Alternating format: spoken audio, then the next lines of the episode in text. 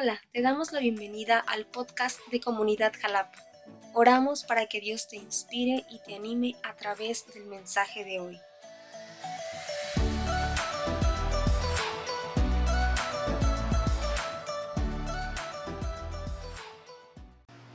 Había leído muchas veces el Salmo 127, pero hoy lo voy a compartir con un entendimiento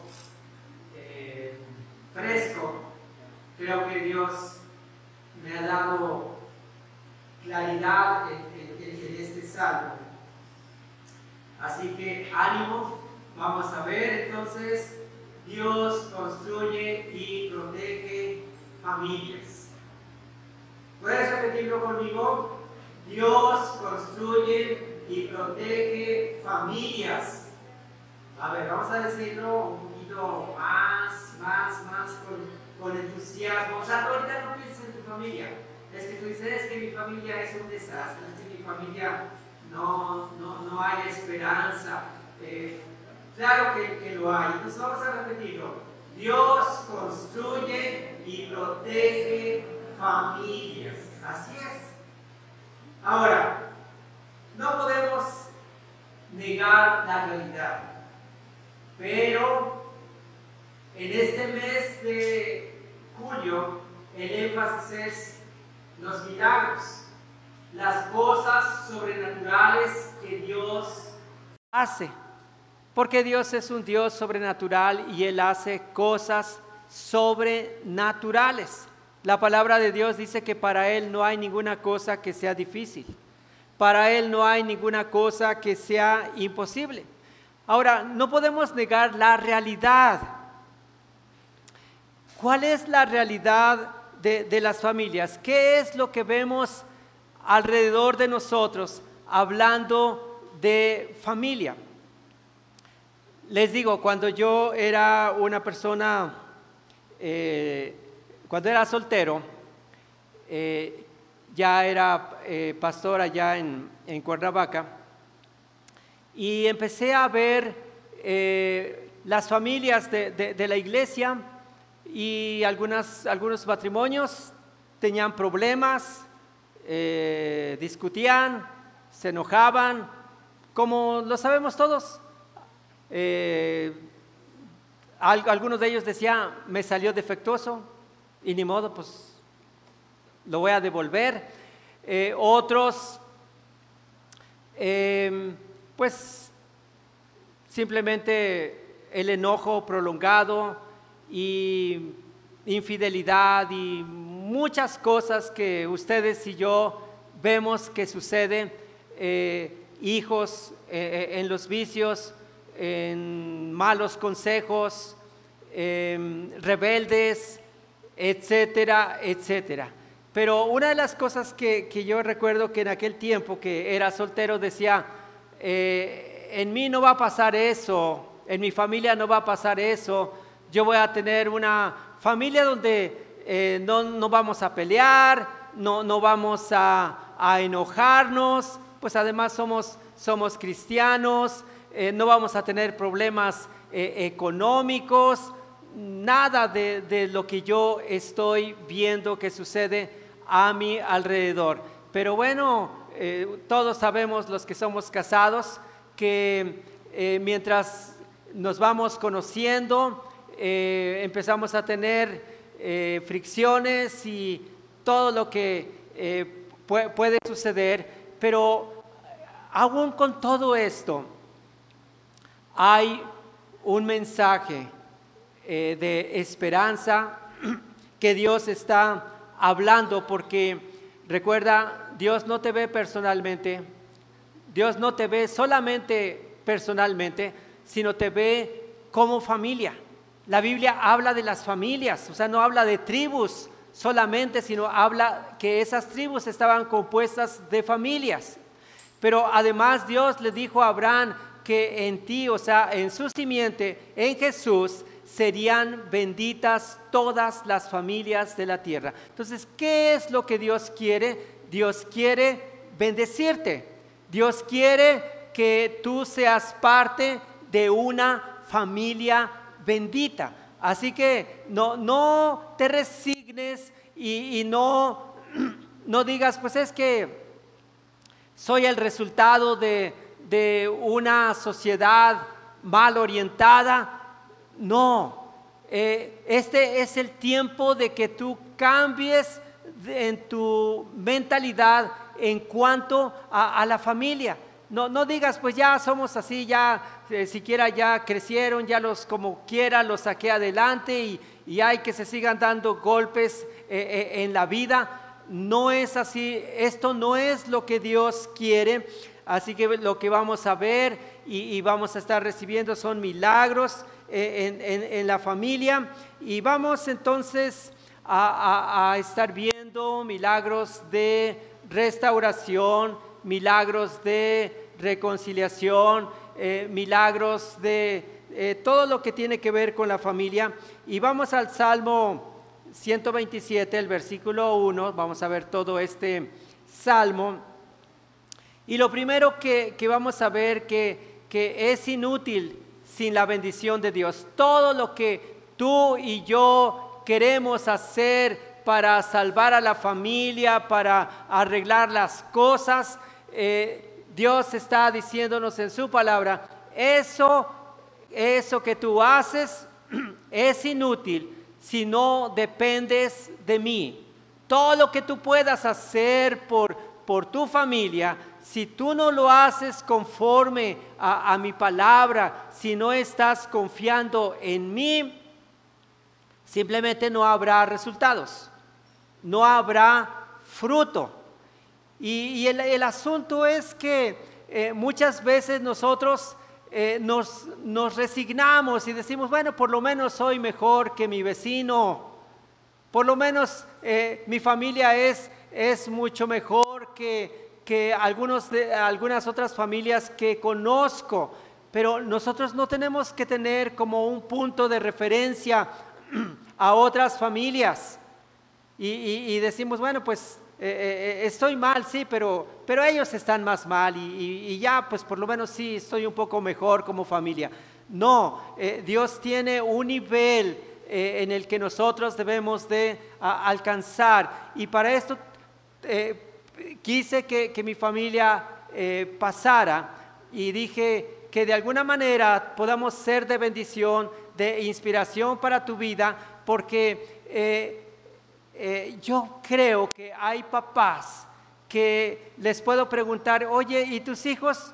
Pues, pues bien, prosperando, prosperando en, su carrera, prosperando en los negocios, pero eso es todo. O, tus hijos que, pues allá ellos están, eh, están bien, eh, viven este, sin casarse, pero, pero pues les va bien. O sea, eso no es lo, que Dios, Dios quiere. Entonces, Salmo 127, eh, versículo 1 dice, si el Señor no edifica la casa, en vano trabajan los que la edifican. Tú no puedes decir, yo voy a edificar mi matrimonio. Yo voy a edificar mi familia. Yo la voy a construir. No, o sea, por mucho que te documentes, eh, si uno hace a un lado a Dios, lo único que va a venir es destrucción, es fracaso, malas relaciones, hijos eh, que no aguantan a sus padres, hijos desesperados. Por eso dice que si el Señor no edifica la casa, y aquí la palabra casa eh, se traduce también como familia.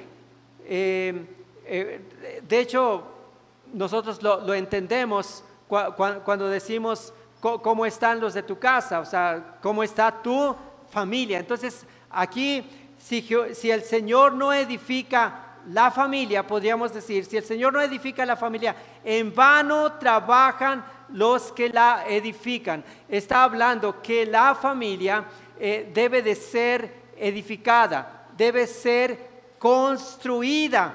Y, eso no lo puedes hacer tú, sino es algo eh, sobrenatural, algo que donde Dios interviene y está trayendo eh, eh, produciendo la, unidad? ¿por, ¿Por qué familias enteras pueden caminar juntos? ¿Quién, ¿Quién puede hacer esto? Solo el poder de Dios que produce esa unidad, ese mismo espíritu, el mismo sentir, es como se puede decir, es una familia que todos están caminando en la misma dirección, que tienen un proyecto de familia. Saben ustedes que nosotros como familias deberíamos de tener un proyecto, pero ¿qué pasa? A veces el hermano mayor tiene sus propios planes el, otro hermano, eh, él dice, esto es lo que yo voy a hacer. Eh, el papá también eh, hace sus propias actividades, la, mamá, y cada uno por su lado. Y no hay esa, esa unidad, no hay un proyecto de familia donde todos estén involucrados. Y luego dice, si el Señor, hablando de la construcción, ya lo vimos la primera parte, pero también está hablando, dice, de la, de la protección, cuando dice si el Señor no guarda, guarda es cuidar, guarda es proteger. Si el Señor no guarda la ciudad, en vano vela la guardia. Entonces, nosotros podemos saber, hablando de los robos eh, en las casas, sucede y, casas con, con toda la seguridad posible, pero si Dios no está ahí, van a entrar y van a, robar. El enemigo quiere robar las bendiciones que Dios tiene para nosotros y, el, y, el, enemigo quiere traer destrucción. Pero este versículo, la segunda parte, está hablando que si el Señor no guarda la ciudad, en vano vela la guardia. Nosotros no podemos decir, eh, yo soy un buen padre, eh, yo tengo el control de, todo. Si, si, eso fuera, entonces ¿por qué eh, en casa no está mamá o no está papá? ¿O un hijo no le habla a, su padre? ¿O la hija anda en, malos caminos?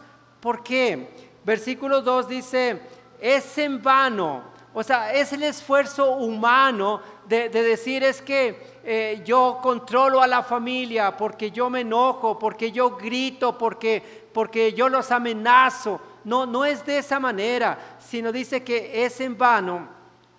Vean cómo es el esfuerzo humano.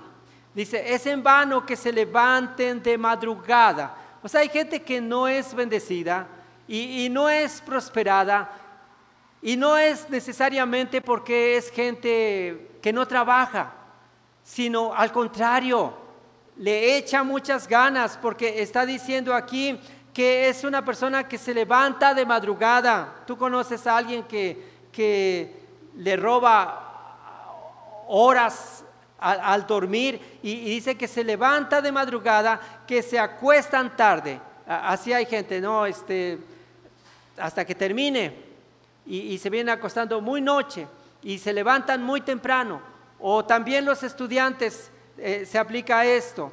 Y dice que se acuesten tarde, que coman pan de afanosa labor. O sea, está hablando de la ansiedad, la, preocupación. La gente que dice es que si no trabajo, no como. Yo tengo que, trabajar más horas, necesito dos trabajos, levantarme temprano, dormirme noche. Ese es el esfuerzo humano, es el entendimiento de las personas que creen que lo que ellos van a, obtener, que ellos serán bendecidos por su esfuerzo humano. Pero la palabra eh, dice que, coman el pan de, afanosa labor, dice, pues Él da a su amado aún mientras duerme. Quiero que captes esto. Hay gente que no confía en Dios, que, que no depende de Dios y que piensa, prosperidad es igual al tiempo que yo estoy despierto. Porque cuando yo estoy despierto, estoy activo y entonces hay prosperidad. Si yo estoy dormido, nada sucede. Y eso está totalmente equivocado, esa idea pues la palabra de Dios dice, pues Él da a su amado aún mientras duerme. Tal vez esto no lo habías entendido así. Mientras tú estás durmiendo, tus horas de sueño, Dios te está bendiciendo. Quiero que digas conmigo, está sucediendo algo, aunque yo no lo vea. Otra vez, está sucediendo algo, aunque yo no lo entienda. Eso es depender de Dios. E, el afán me hace mucho esfuerzo humano, desgastarme, correr. Pero dice que si Dios no edifica, si Dios no protege, es inútil. O sea, en vano quiere decir que es inútil, que no hay resultados, que no hay fruto. Y hablando ya de, familia, tú dices, pues es que mis hijos, las mejores escuelas, que si necesita psicólogo, ahí está. Si necesita lo que necesite, pero eso es en vano. Porque es Dios quien construye la familia. Es Dios quien protege a la familia. Pero las personas a veces piensan que sus actividades como trabajar, proteger, madrugar, acostarse de noche, trabajar duro para la comida, todo esto no tiene sentido sin la ayuda de Dios. Mira lo que dice Mateo 6:31. Dice, así que no se preocupen por todo eso diciendo, ¿qué comeremos? ¿Qué beberemos? ¿Qué ropa nos pondremos? Tres cosas que preocupan. La comida, el beber y, la ropa.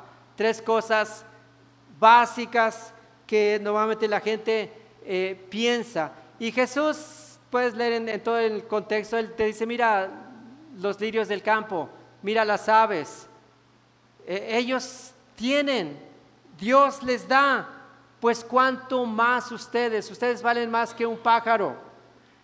Salomón con toda su gloria no pudo vestirse como uno de esos de, esas hermosas flores. Y siguiendo con la idea de que mientras tú y yo dormimos, somos bendecidos. Porque nosotros a veces entendemos, yo soy bendecido en el día mientras estoy en actividad. Cuidado y que me duermo, porque entonces se detiene la bendición, se detiene la prosperidad. Y eso nos hace que nosotros entremos en un afán. Pero lo que dice Marcos 4:26 al 29, dice Jesús también dijo, el reino de Dios es como un agricultor que esparce semilla en la tierra. ¿Cómo es el reino de Dios? Como un agricultor que esparce semilla en la tierra. ¿Y qué sucede? Día y noche, sea que esté dormido o despierto. O sea, el campesino siembra y él puede estar dormido o puede estar despierto, pero eso no quiere decir que lo que él sembró eh, se detiene, sino dice que la semilla brota, y crece, pero él no entiende cómo sucede. No trates de entender cómo te está bendiciendo Dios, qué es lo que está haciendo mientras tú eh, estás durmiendo. Solamente basta con que tú tengas fe y digas, yo no lo entiendo, yo no sé cómo, cómo va a suceder, yo no sé qué es lo que está sucediendo, pero Dios no duerme, Dios está moviendo su mano. Dios está activo. Y dice el versículo 28, la tierra, o sea, las cosas continúan. Lo que se, sembró continúa. La tierra produce las cosechas por sí sola. Otra vez dice, la tierra produce las cosechas por, por sí sola. O sea, no es porque tú estés despierto, no es porque tú estés eh, dormido, no es porque tú estés haciendo gran esfuerzo humano, sino es la, prosperidad viene por la bendición de Dios. Primero aparece una hoja, luego se forma la espiga y finalmente el grano. Y quien lo sembró no, está ahí pendiente, a, ver, lo voy a estirar, eh, primera, eh, el tallito lo, lo voy a estirar. Y dice, tan pronto como el grano está listo, el agricultor lo corta con la hoz porque ha llegado el tiempo de la cosecha. Nosotros tenemos o estamos aprendiendo es que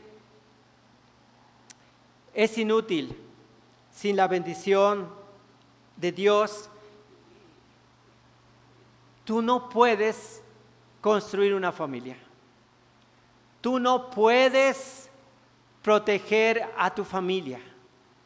Solo tenemos que depender de Él, confiar en Él. Ahora, esto continúa. Vamos al, punto 2. Los hijos ayudan a construir. La palabra hijos se, se entiende como, como aquellos que ayudan en la construcción, en la construcción de la familia. Por eso entendemos que un hombre y una mujer no pueden hacer gran cosa. Adán y Eva, ellos no iban a poder con todo el proyecto de Dios. Y por eso les dijo que fructificaran y que dominaran. Pero para eso necesitaban descendencia. Y Abraham, con todo lo que Dios le prometió, y le dijo, te daré una descendencia. ¿Sabes qué tan importante eh, son los hijos? La descendencia.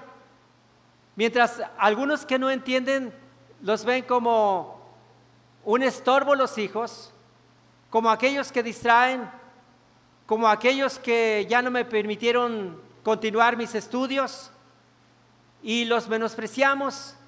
Y Jesús, cuando vio que dijeron los discípulos, hey, este, no, los niños no, que no se acerquen. Jesús dijo, no impidan que los niños vengan a mí porque de ellos es el reino de los cielos.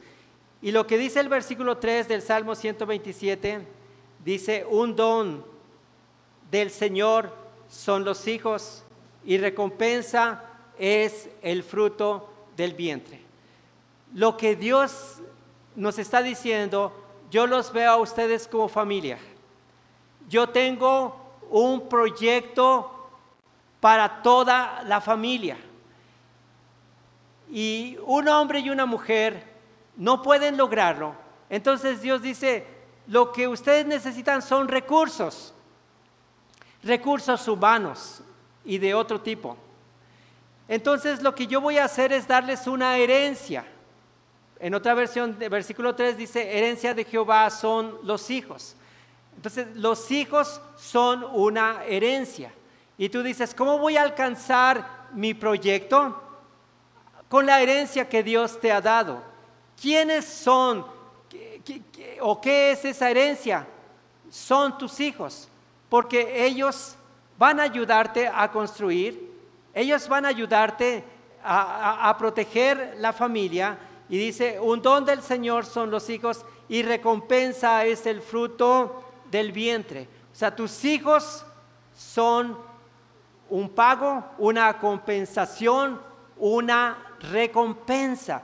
Eh, ¿Estás entendiendo el, eh, cuadro, cómo, cómo, Dios está viendo a, la familia? Y, si tú habías entendido de otra forma y dices, ah, yo no quiero tener hijos, no, los hijos son latosos, hay que cambiarles pañales, no, los hijos eh, es, una lata, me, me van a acabar.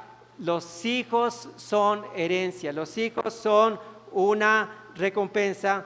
Punto número tres, los hijos ayudan a proteger. Creo que todos los que estamos aquí, eh, la mayoría tenemos hijos, digo los que ya tenemos edad, y, los hijos ayudan no solamente a construir, los hijos ayudan a proteger, a proteger a la familia. ¿Cómo, ¿Cómo, dice el Salmo 127, versículo 4? Dice, como flechas en la mano del guerrero. ¿Qué son las flechas? ¿Para qué sirven las flechas? Es para, para protección, para defenderse. ¿Y quiénes son esas flechas? Son los hijos. Y cuando nosotros entendemos esto, entonces no vamos a, menospreciar a, los hijos, sino son cosa de estima y, vamos a animarlos, vamos a orar por ellos, vamos a bendecirlos, porque ellos van a dar continuidad a lo que nosotros hemos iniciado, si es que eh, eh, eh, como familia tenemos un proyecto de familia y si no tenemos que pensar en un proyecto donde estamos caminando juntos, pero ellos van a continuar. Así, nuevamente dice, como flechas en la mano del guerrero, Así son los hijos tenidos en la juventud. Hace el énfasis de que es bueno tener hijos en la juventud, como los patriarcas que le decían, tú eres mi hijo, en el tiempo de mi fortaleza, en el tiempo de, de mi vigor, porque pues ya tener hijos a los 50 años, a lo mejor ya no vas a ver mucho, pero cuando los tienes en la juventud y, entiendes que son herencia y que es recompensa, dice como flechas en la mano del guerrero, así son los hijos tenidos en la juventud. Versículo 5, eh, con la misma idea, dice, bienaventurado el hombre que de ellos llena su aljaba. Antes de explicarlo, vuelvo a leer, dice, bienaventurado el hombre que de ellos llena su aljaba. ¿Qué es la aljaba? La aljaba es el estuche donde se colocaban las flechas. Y entonces lo, que está diciendo es que eh, pues uno puede tener una aljaba, pero aquí lo importante es y, dice que es bienaventurado el hombre que de ellos llena su aljaba, los llena de flechas. ¿Quiénes son las flechas? Son los hijos. Entonces, eh, ¿para qué sirven las, las flechas? Para protección. Eh, dice, no será avergonzado cuando hable con sus enemigos en la puerta. Padres, Qué bien se siente uno cuando, bueno, aquí la idea es que cuando ellos salían a, las puertas, a las puertas de la ciudad, era para resolver un problema, eh, alguna situación difícil que estaba pasando. Pero, ¿qué pasa cuando solamente va el papá solo o la mamá sola? Pero, ¿qué tal cuando toda la familia se interesa y dice, te, acompañamos. ¿Y qué va a pasar con los enemigos? Van a decir, no vienes solo, no estás solo. Tienen que, ser prudentes si querían eh, hacerle algún daño o, querían aprovecharse de él, entonces no lo ven solo. Y, esta es, eh, es la idea que Dice, no, dice, cuando hable con sus enemigos en la puerta, ¿qué va a pasar? Que dice, no será avergonzado. La familia que tiene suficientes hijos dispone de buena cantidad de flechas, es decir, de protección contra sus enemigos. Don especial son los hijos que se tienen en la juventud. Y lo que nosotros estamos esperando es que tú y yo no necesitas decirme cómo está tu familia, porque creo que lo estamos entendiendo y, tampoco Dios nos está diciendo, fíjate en, tus vecinos, en cómo son sus familias. No, es en nuestra familia. Lo que nos interesa no es comparar si somos mejores o no con otras familias, lo que nos interesa es eh, entender que Dios nos ve como familias y Él ve a las familias y dice, veo a familias eh, destruidas, eh, familias fracasadas, hijos que no aman su casa, que, que se van porque en su casa no hay un proyecto, porque por varias razones y Dios ve la tristeza y, ve la soledad de, los integrantes de la familia. Pero entonces Dios eh, está viniendo y, nos está diciendo que, que nos quede muy claro, Dios construye y protege familias. Nadie de los de, aquí ni ninguna otra persona puede decir, hey, yo soy experto en, en edificar familias, en, ser un consejero de, familias, porque estaríamos como, como aquel, aquel consejero que fue a, dar una conferencia a, matrimonios y dijo, ¿saben qué? Yo les puedo ayudar porque eh, eh, yo soy experto, consejero en, en matrimonios. ¿Por qué? Porque ya me he divorciado tres veces. Entonces, ¿tú crees que alguien que se ha divorciado tres veces puede, puede ser confiable para que te, te, dé esos eh, consejos en el matrimonio? Pero solo Dios. Y nosotros tenemos que salir de este lugar diciendo, Señor, ten misericordia. Señor, mira eh, mi familia en la condición en que se encuentra. ¿Cuál es la, la relación? ¿En qué pasos andan? Eh, eh, eh, en, qué caminos están ellos, con quiénes se juntan, de dónde están recibiendo esa influencia y, nos damos cuenta que hemos fracasado como papás y que tenemos que venir y decir, Señor, aquí está mi familia. Eso no es lo que tú esperas que, se encuentre en esta eh, condición y cada uno sabe la condición en que se encuentra su familia. Entonces Dios viene y, dice, hey, yo soy el que construyo y el que protejo a, las familias. Lo que tú intentes en tu propio esfuerzo humano es en vano.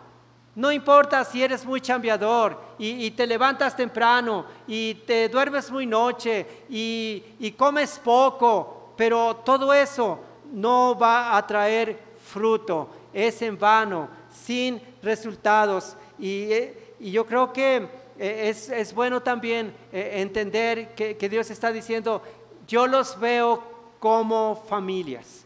Y yo quiero que ustedes tengan un proyecto de familia. Y tú dices, pero nada más somos dos. Dios dice, ahí va la herencia. Son los hijos. Ellos van a ayudar en la construcción de la familia. Y no solamente en la construcción, sino eh, los hijos ayudan a proteger a, los padres. Los hijos ayudan a, proteger los logros, lo, que ha construido la, familia, lo que ha obtenido.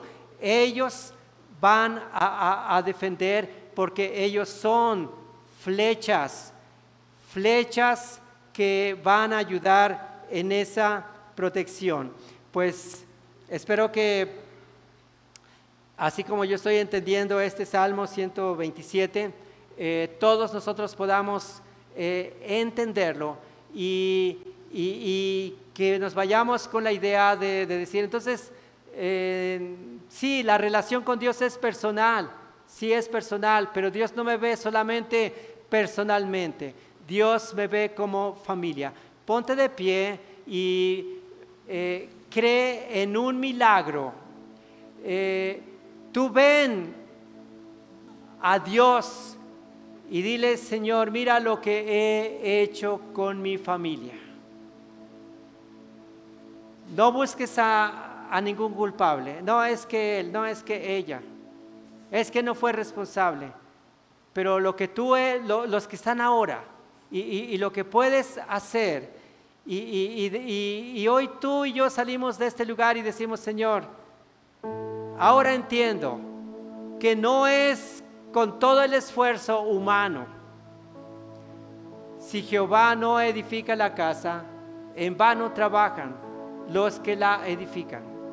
Si Jehová no, no vela la ciudad o no guarda la ciudad, en vano vela la guardia. No lo vamos a lograr nosotros. Y Dios dice, mírenme a mí, confíen en mí, dependan de mí y yo voy a hacer de ustedes una familia bendita, una familia próspera, una familia fuerte que puede impactar. Y que tú busques a Dios, no solamente tú solo, toda tu familia